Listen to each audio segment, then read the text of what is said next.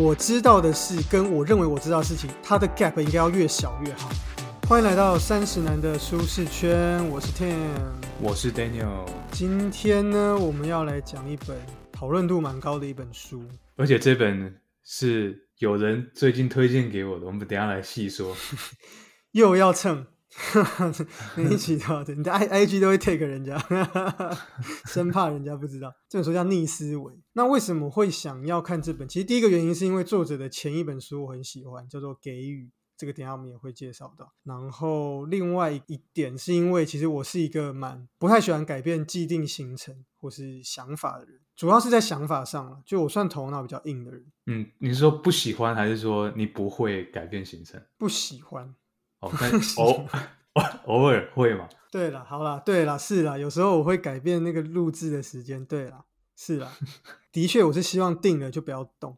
但是因为很多很多时候你没有办法，你不可能，你真的没办法，你生活上很多事情没办法，就是定了完全都不动嘛。也要说一个比较不好意思，就是说可能比如说有时候工作真的很忙的时候，那节目的录制就会被我排到比较后面的那个。要么就两种，一种是你永远在各个场合你都是第一个话语权。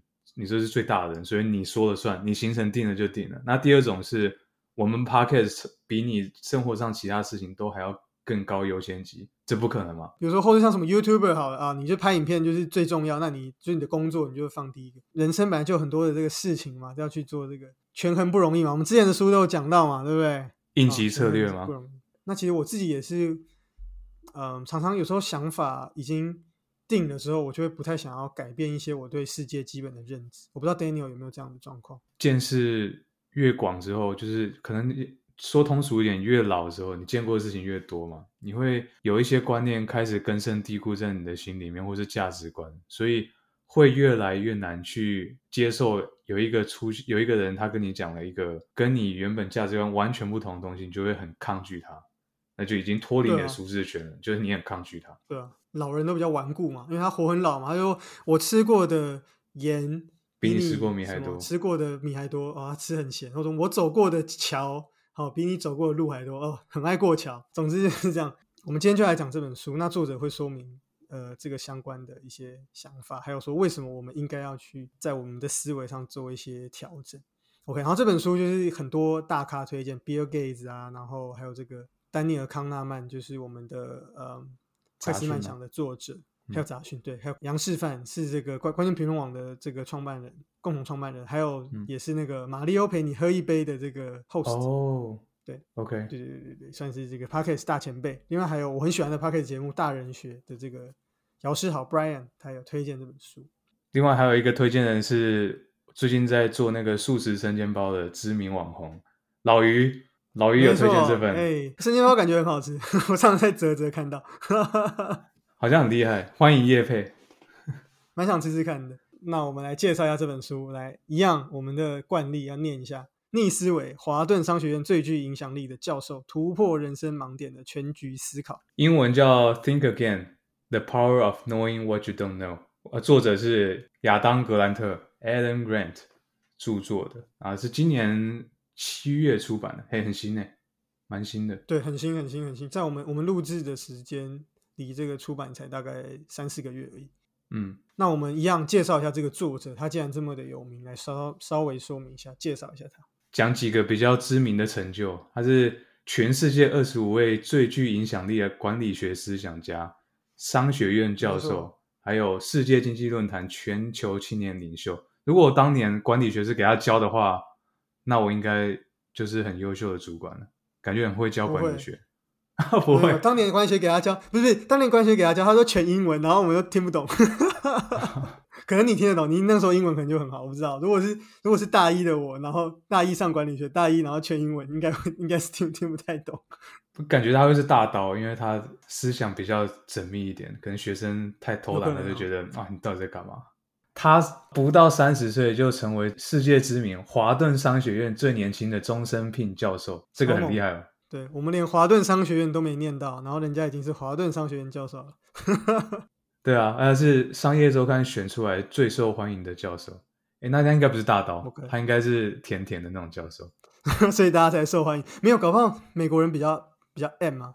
不知道，我很好奇他是怎么样教课，有有机会再去 YouTube 或是开放式课程找。好，然后另外呢，他除了这个学术上之外，他其实也他是在 side project 上也非常厉害。他有认他跟这个 Facebook 现在的 Meta 的这个营运长 Sheryl Sandberg 有共同创办一个 LinkedIn 基金，呃，任职于这个 Sheryl Sandberg 创办的 LinkedIn 基金会。然后另外也跟着企业家一起创办了这 Give and Take 的一个这个公司这样子。那作者呢，他的这个第一本书刚好提到 Give and Take，然后作者的第一本书给予也是非常的知名，然后。嗯，出版后就是受到各界的好评，这样子是这个《纽约时报》畅销书，然后也是在很多的不论是 Amazon 啊，或是在这个《华尔街日报》等等都被选为就是年度最佳的好书，这样子。然后我们公司之前读书会的时候也有读过这本。哇，老实讲我还没有读过诶，不过我在搜我们今天讲这本书的时候，我在 Amazon 上面搜，我搜这本旁边第一个排行就是给予。所以，我有机会我要去看一下。好，那这本给予呢，其实主要它其实就是在讲说，他把人分成三种，就是给予者，然后还有索取者跟互利者这样。那他在说是在工作上。的成就上，其实成就最高跟成就最低的都是给予者。中间是你要怎么样从一个烂的给予者，就是一个烂好人，然后变成一个好的给予者，一个屌好人，中间的这个 gap 要怎么去弥补？大概是这样。我发现作者很喜欢去这样分，像这本书，它其实有把它分成三类嘛，什么像科学家一样思考，像呃传教士一样思考，或者像检察官那样思考。其实作者很喜欢去用这种方式去把一些想法去做分类。这本书它其实主要在讲的就是，呃，每个人其实都习惯用自己最舒适的方式去思考，不太愿意去怀疑或者挑战自己，因为会不舒服。人就喜欢舒服，这种想法呢，慢慢的形成一个成见，它就会变成一个害怕改变的顺思维。那我们其实就会画地自限。那如果想要突破这些限制，我们就必须像科学家一样，有一种逆思维的想，去打破陈规，去很大胆的去反思，然后不让你原本根深蒂固的想法变成一个形成一个意识形态，然后就是去根深蒂固无法去改变。逆思维的概念是这个。那这本书。其实就搭配了很多的故事，作者前一本书也是这样，他有很多的故事，他介绍很多的人，然后他们是怎么样，比如说像给予者啊，然后是长什么样子，护予者是长什么样子，他也是用很多故事。他其实这本书也是，这边先来讲一个故事好了。关于什么是逆思维，我用个故事，从前言里面有一个消防员救火的故事。有一群消防员在美国那边的一个那个蒙大拿州，我不知道蒙蒙大拿州是在哪里，中部吗？北部。对，然后因为美国很常有森林大火嘛，这个 Daniel 应该知道，Daniel 住加州，应该很了解关于森林大火这件事情。那救火呢，他们就在里面救救救到一半，发现靠腰火太大了，他们只能逃跑，因为不然会 GG，就是火太大了。很常发生这样的事情，就根本就救不了。呃，他们就为了，他们就开始逃嘛，逃逃逃逃逃，然后那个火就一直在后面烧烧烧烧烧，他们就一直逃一直逃。这中间呢，他们后来发现说，其实火已经已经快烧到，他们已经快要逃不了了。结果这个时候，其中的一个队长，他居然就是蹲了下来，然后拿一根火柴点燃火，然后把他身边的这个，把他周围的这个草烧掉。一块，对，烧掉一块，然后他，然后他就躲在那个，然后他，他就叫他队员说：“你赶快躲到我的这边。”对，可是他队员就没有理他，队员就继续往前跑，那火就烧过来嘛，然后那个队长就趴下来，然后就用那个仅剩的一点点空气就躲过了这个这个大火。最后很可怜的就是，其实在里面呢，其实有很多的呃消防员不幸的就是罹难了，这样十五个人过去，然后其实十二名。都罹难，只有三个人活下来，其中一个就是那个队长。那他们事后检讨这个故事，就发现说，其实逃成功逃跑有两两个人，一个就是像队长这样用这个智能，这个，然后第二个就是。那个体能好的人，所以就是体能，要么就是你就是体能超超强，然后就是跑赢那个火。那第二个就是你们体能不够好，你就是要用智能。然后就发现说，为什么这个队长，为什么这个东西可以成？它主要就是它的原理，就是说那个火一直烧嘛，那火需要有一个草才有办法烧嘛，要有介质。那他就把他身边的草烧掉，所以等于说内区就不会被火烧到，因为火会被绕开嘛。所以然后他就躲在那下面，那底下会有一点点空气，因为火经过的时候底下还是会有空气的。所以他就是趴在地上，然后用那个底下的空气，就是等那个火烧过去，然后他就起来这样子。这个部分作者就说这就是一个逆思维的概念，因为这个东西是没有在任何的消防员的守则上有教的。因为消防员就是要救火嘛，没有人教消防员说你要去放火的，是非常的反直觉。而且消防员这种本来就是要去灭火，竟然会自己去点燃火，就超奇怪，就非常反直觉。所以作者就提到说，这个消防队长他就是拥有这样子的一个。重新去思考这个情境的一个能力，所以他在这个大火中幸存。因为当发生这样的情境的时候，你需要很快的去反应，你没有办法就是好，我们整队小队坐下来讨论，说来我们现在要怎么面对？没办法，平常你的个性是怎么样，就可能影响到你能不能存活。那他发现很多的队员啊，他们最后去看那个尸体，发现很多的队员他其实是手上还拿着什么那个什么消防用的那个什么链锯啊，或是什么那些锤子啊，或是他们要去救火的工具啊，然后还背着厚重的装备。那就发现说，为什么这些人不把东西丢掉呢？因为你东西丢掉，你就可以跑更快，你会赶快跑到山顶上躲过那个火嘛。可是很多人却是拿了这个工具，一方面是没有意识到了，因为他们太太习惯背着装备，他们没有意识到说自己其实才背着装备。那另外一个就是，其实对消防员来说，要把自己的手上的这工具丢掉，因为像是一个象征自己的失败，因为我要去救火，最后却失败，去把东西丢掉，有点像渎职的感觉，就是你就是要去救火，那结果你把应该能救火的工具全部丢掉。而且放火这个事情，这个事情应该就是完全的逆思维嘛，因为顺思维就是这火都越来越烧越大，怎么会还有人想到要再丢一把火下去，让事情变得更糟？对，所以作者在这边就提到说，这种智能其实不单单是那种智力上的智能，它它其实是一种再思考与学习的能力，就是 again think again 的一个能力。他觉得这种能力其实也非常重要。当发生一个你从来没遇过的情境，你能不能？重新的思考你原本已经坚守的信念，这会是你能不能继续成长的一个很重要的机会。那在这个例子中，它就是一个拯救你生命的一个机会。这边作者也提到一些有趣的点，他说那个一般我们都说，不是说答案不要改嘛？我记得以前对不对？高中我们都说就是写了答案就不要再改，突然改了都会错，对不对？对。但作者他这边提出的研究，他说其实这个是有问题的，这个说法是没有科学根据，因为他后来有去调查，其实有改答案的学生。他从那些笔记去对，其实有改答案的学生，其实大部分都改对了。嗯，那其实我们会觉得不要改答案，改了会错，是算不算巴南效应？就是你只记得你改了之后错的地方，你没有记得你有印象那些你不确定的答案改了之后变对的，你会直接忽略那些。我的感觉是这样。对对对对。对，这个也挺逆思维的。另外还有一点就是，作者也提出一个呃反例，就是说温水煮青蛙。大家都说温水煮青蛙，青蛙就会慢慢就死掉，因为水很温，青蛙就觉得啊舒服。然后后来就越来越热，就啊不行就死掉。作者说其实根本就不是这样。我们在听这故事，我们都不会怀疑吗？就是都没有人真的去做实验。我们真的拿温水去煮青蛙试试看，看青蛙真的真的会死掉啊？那作者说其实不是这样的。如果你拿烫水煮青蛙，青蛙丢进去，青蛙就被烫死了。如果你拿温水煮青蛙，其实到了某一个温度，青蛙是会跳出来的。就觉得很烫，就跳出来了。对，它其实会跳的。看青蛙不是白痴，青蛙也会觉得烫。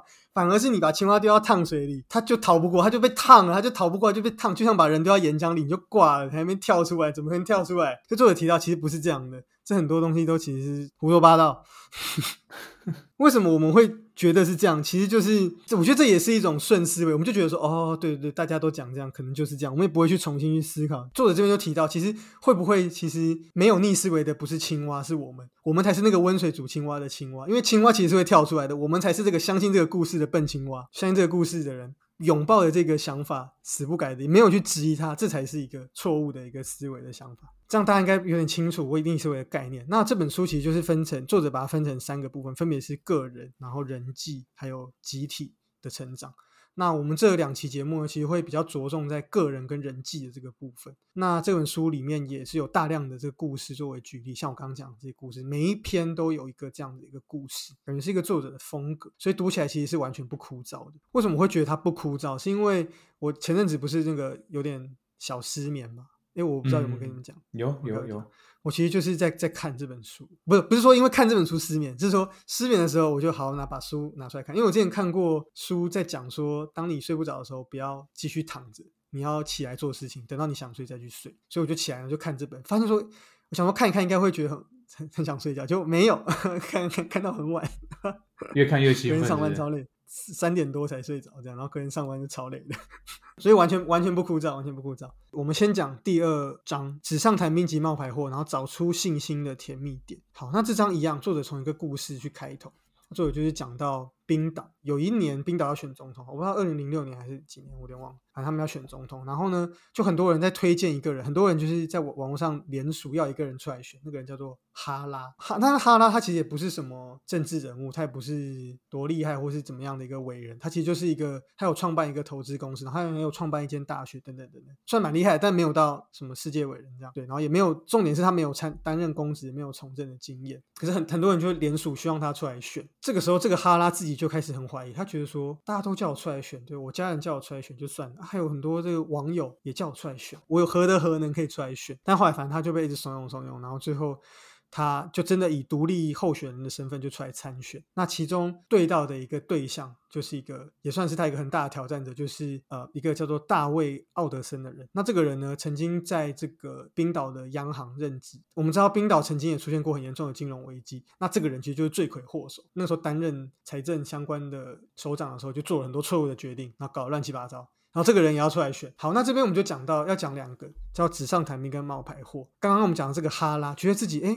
德不配位的这个何德何能这个人就叫做就是哈拉，他他就是所谓的冒牌货。那另外一个这个大卫奥德森，他就是一个纸上谈兵型的。那这两种人有什么不一样呢？呃，基本上纸上谈兵就是那种自以为是，就有点像是那种球迷吧。我们看 NBA 的时候觉得说啊，这个不应该这样打，对不对？拉布朗这刚那球不应该这样，哇塞，搞得好像你比拉布朗厉害一样。威少不应该这样，虽然威少真的是很烂，但是哎，人家最近还不错，人家最近还 不错，不要乱讲。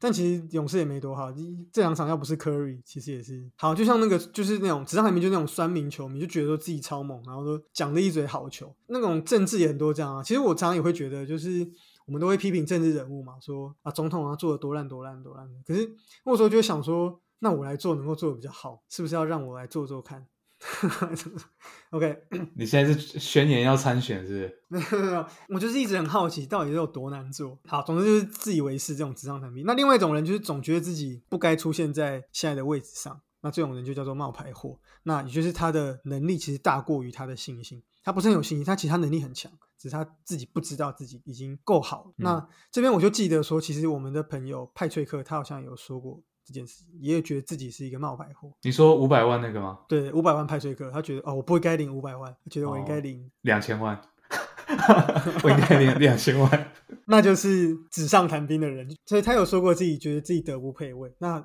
他就比较偏向有这种冒牌者的这个症候群。好，那作者这边提到说，那到底要怎么取到一个平衡点？因为你不能太有自信，像是这个一个自信心爆棚的这个酸民，这样也不好。可是你相貌牌货，其实也不好，因为你其实你可以做到更多，可是你却一直自己觉得自己不够，其实这样也不好。那这应该要怎么取得平衡点？那作者在书中就说，他觉得应该要获得一个。叫做自信的谦逊，也就是说对自己的能力有信心，但其实同时也对自己的能不能去执行成功这个方式去抱持的怀疑，然后也会去重新检视自己。那这个东西就很像一一种人。你现在问我科学家啊，答不出来。这种人就是科学家。前面讲到三种人，对？传教士跟检察官，科学家。这种人就是科学家，因为不会像传教士这样，就是无条件的相信。那也不会像检察官这样，事事都要针锋相对。做的研究支持我说，哎，这个理论好像可以哦。可是我还是要大小心求证。对，胡适讲的大胆假设，小心求证。嗯，那他就会达到一个自信的谦逊的境界。这边突然想到一个例子，可以大家今年应该有看过电影吧，《Tough Gun》嘛，这今年很红的电影，你看了吗？捍卫战士。对，你看了吗？还没。独行侠嘛。对，因为我就不支持独行侠哦，因为你支持勇士。如果叫如果叫捍卫战士，捍卫战士，勇士，捍卫勇士就可以。哎，我觉得你可以去看一下，因为里面有两个对比非常鲜明的人物，都是年轻的飞官啊。一个有一个是非常有自信，每次人家都说 You're good，他就说 I'm very good，他每次都这样讲，就是自信爆棚那种。啊，另外一个是呃。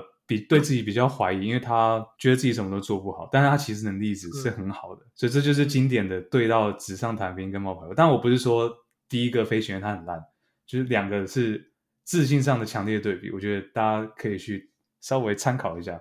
那 Tim 也可以去看一下电影。那你觉得你自己是偏向？我会有一点偏比较没自信，我总会看到能力值比我强的人，我就觉得我我有点像派崔克的想法。就觉得我为什么可以在这里？我为什么可以在这个公司？我也是，我其实也是，我因为我都看到你们，我就会觉得，凭什么跟五百万派崔克还有一千万丹尼尔一起成为朋友？你不是说为什么？为什么你不能领两千万？为什么你长那么帅不能领两千万？完全无关吧？又不是少林足球，为什么我长那么帅却会秃头？对我觉得我自己也是偏向这种冒牌货这样。那这边就要提到作者，这里在书中有提到一个叫做达克效应。达克效应其实它最简单的白话一点讲，就是不懂的人不懂自己不懂，这样子很绕口，是有点绕有点绕口。对，不懂的人往往觉得不懂自己不懂。这个我其实之前在工作的时候，我以前的主管也会讲这件事，他就说 “You don't know what you don't know”。核心是一样，他会说你永远不知道你不知道的东西是什么，因为你就不知道嘛。对啊，真的是这样。我我觉得这是一个很可怕的事情，就是你没有办法去想从来不曾想过的事情。对啊就就很像说贫穷限制了我的想象，这种感觉，你嗯永远无法想象说、哦，有钱人是可以吃这种东西之类的。因为它不在你的思考范围内嘛，它在你的思你在你的思源宇宙之外嘛，思维宇宙之外。这边作者这提了几个很有趣的问题，我我看的时候我也觉得哇靠，就完全完全被打中。他又问了几嗯个问题说，看你知道多少这些问题的答案。我这边举几个就好，因为是太多问题了。他第一个是说，你知道为什么英文变成美国的官方语言吗？Tim，你知道吗？我我我其实当初在看这题的时候，我我有想了一下，哦，可能什么历史的因素啊。对我也是想历史的因素。然后第二个问题是，大家都知道华特迪士尼吗？你有没有想过他在画米老鼠之前，他是从事什么样的工作？完全完全不知道，完全不知道，因为想会想去看 Wikipedia 嘛，想说去看一下维基百科是写他以前是干嘛的。对啊，就就会猜说可能是什么不知道工人吧，或者什么，不对是这样吗？什么什么小小职员，然后突然就翻身这样。对对对对对。第三个问题是，为什么吃糖会影响小孩的行为表现？可能会觉得说，哎，糖就是人工人工制品嘛，所以会影响脑部发展什么的，对不对？好，我这边有想到第四个，我们呃那个我们的朋友约翰讲过，他说，你知道哪一只哪一只鸭子是用两只脚走路的吗？唐老鸭吧，很好，这个我就喜欢这个回答。第一个，大家第一反应就会想，哦，卡通人物，而且我们刚才讲迪士尼，所以我觉得应该唐老鸭。好，我们现在来讲媒体的答案。第一题是讲英英文为什么变美国官方语言？其实美国从来就没有官方语言。Damn，这我也是第一次知道，原来美国没有官方语言，但美国什么都用英文写啊。不会，如果偏南边的地方，它会附西班牙文。哦，哇哦，嗯哇哦，加拿大也是这样，加拿大你去你去一些省份的时候，他会写法文跟英文，他两个都会写。对，所以就就是超脱你的想法，你就一直想说，哎，以前是因为英文英国人统治什么的，其实跟那没有关系，因为美国没有官方语言。对。然后第二个问题是，华特迪士尼以前做什么工作？其实米老鼠根本就不是他画的，对，我说华特迪士尼画米老鼠之前做什么工作，但其实米老鼠根本就不是他画的，是他画的，对就有点像是玩文字游戏耶。对，就是这个问题其实本身就有问题。第三个问题是吃糖会怎么样影响小孩表现？其实吃糖根本就不会影响小孩的行为表现，没有研究证明有这件事情。那第四个第四个就是我们的朋友约翰讲的，哪个鸭子是用两只脚走路？其实所有的鸭子都是用两只脚走路。Damn，你这样讲我才想到，这就是一个达克效应。这些问题我们都会觉得自己好像有答案，但其实问题是我们根本就不知道自己根本就不了解这些问题，这就是最大的问题。还有就是像我刚刚讲，还有就是达克效应也不是达克，它不其实是是它是两个人的名字。对对对对，所以你看，这也又是一个达克效应，我亲身示范的一个达克效应。就是说，像我们刚刚讲到那个球迷都很喜欢去批评，说批给球员一些批评指教、善意的建议啊，其实我们根本就无法判断他们到底强不强或者怎么样，因为其实我们根本就没有到达这个领域，就是我们其实根本就不知道说在那个状况下，比如说哦，在一个第四节最后一分钟投三分球有多难，我们就觉得说怎么没进，这就就就不行嘛，刚刚就投不进去不行嘛。可是我们根本没有想过那个有多难，我们根本就不知道，我们根本没有办法去判断那个难易度，因为我们根本就不在，我们根本就没有足够的一个能力。简而言之，就是你你没有能力去去评判某个领域的优异的时候，你你是因为你没有评判的基准，所以才会有球迷自以为是的说一嘴好球嘛。就是这些情况，你为什么不做这些这些这些判断？这边书中有提到说，一个叫做愚蠢三的一个，就说其实当我们的一开始都是很无知的时候，我们就很谦虚，因为我们都不懂。比如说我们刚进到一个公司，我们什么都不懂嘛。那可是当我们能力累积到一定程度，比如做个一年两年，哎，你就觉得自己好像懂懂一点哦。但这个时候就最可怕，这个时候就可能你可能已经走到了愚蠢山上面。嗯，那也就也就是我们华人就讲半瓶水响叮当。我们在这个时候，我们其实会，我们最容易对任何很多事情都会想要想要下卡门，因为我们觉得，哎，我们懂一点，我们可以评论。但是当你再更上去，比如你再做个五年、十年之后，你会发现，哇，有一个全新的 whole new world。你这个时候反而才会发现说，哇，以前自己有多愚蠢。这很像那个以前那种学功夫嘛，看那种看金庸或什么那种，会一直觉得自己很厉害那种什么的，他们其实都蛮烂的。最后都是被打爆的，对对，都是会吹嘘自己说哦，我会什么什么铁拳，什么金刚铁拳，什么鬼东西，嗯，嗯然后其实最后都很烂。那种真的是那种，你看最强是谁？什么扫地僧，都不发表意见的。他就默默扫地，可他其实最猛。对，那些自以为很强的，一直在那边金轮法王，哦，自以为自己很猛。那个啊贝贝吉塔也是啊，达尔也是这样啊，出打的一嘴好架。还有就是那个一拳超人里面的所有反派全都一样，嗯，大概就这样概念。所以就是我们千万要注意，不要陷入这个达克效应。那我们接着来讲这个冰岛总统的故事，大家不知道记不记得？哦，应该没有没有这么快忘记吧？冰岛总统好，那最后他们去选的时候，这个故事怎么样？就，其实，在大选前的一个半月，我们这个主角哈拉，他的民调只有一趴，只有一趴。那冰岛的选制可能跟台湾不太一样啊，他们这这场选举最后是有四个人，最后四强，他们可能是很多人，然后又在初选，有点像是。美国这种感觉，然后呢，他在最后好不容易挤进了前四强，就提提升到一个爬树，然后挤进到前四强。那这边就讲到说，其实这个冒牌的郑后群，他们就在讲说，我们这边先讲结论好了。莎拉他后来很努力，然后做了很多事，不同一般候选人做的事情。他在最后一个半月就是冲刺，然后就是也上 Facebook 去回答。